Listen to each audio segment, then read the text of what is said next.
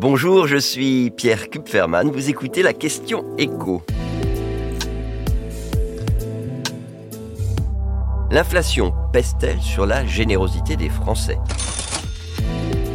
Depuis près d'un an maintenant, l'inflation grignote le pouvoir d'achat des Français. Et eh bien malgré cela, leur générosité à l'égard des grandes causes reste intacte. C'est ce que nous apprend le baromètre annuel réalisé par l'Institut Ipsos pour les apprentis d'Auteuil. L'année dernière, un Français sur deux affirme avoir fait au moins un don à une fondation ou à une association caritative. C'est légèrement plus élevé qu'en 2021. Et surtout, en 2022, il se trouve qu'ils ont donné davantage que l'année précédente.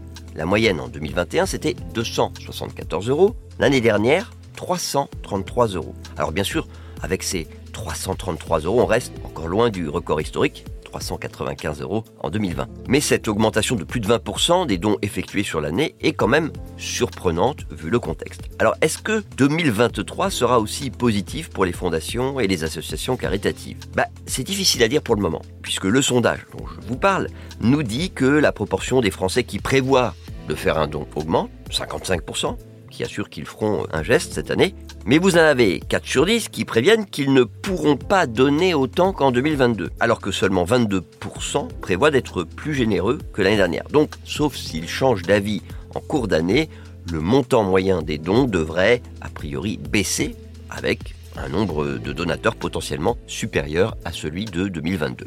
Quant au classement des causes qui leur sont les plus chères, eh change légèrement. Le domaine de la santé et recherche médicale se maintient en tête, toujours suivi par l'aide aux personnes démunies, mais cette année la défense des animaux l'emporte sur les situations d'urgence, les catastrophes naturelles, les conflits. Les marques finalement de solidarité avec euh, les Ukrainiens apparaissent clairement moins prioritaires plus d'un an après le début des hostilités.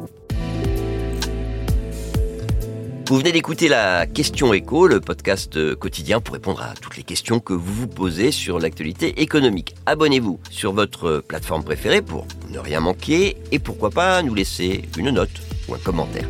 À bientôt.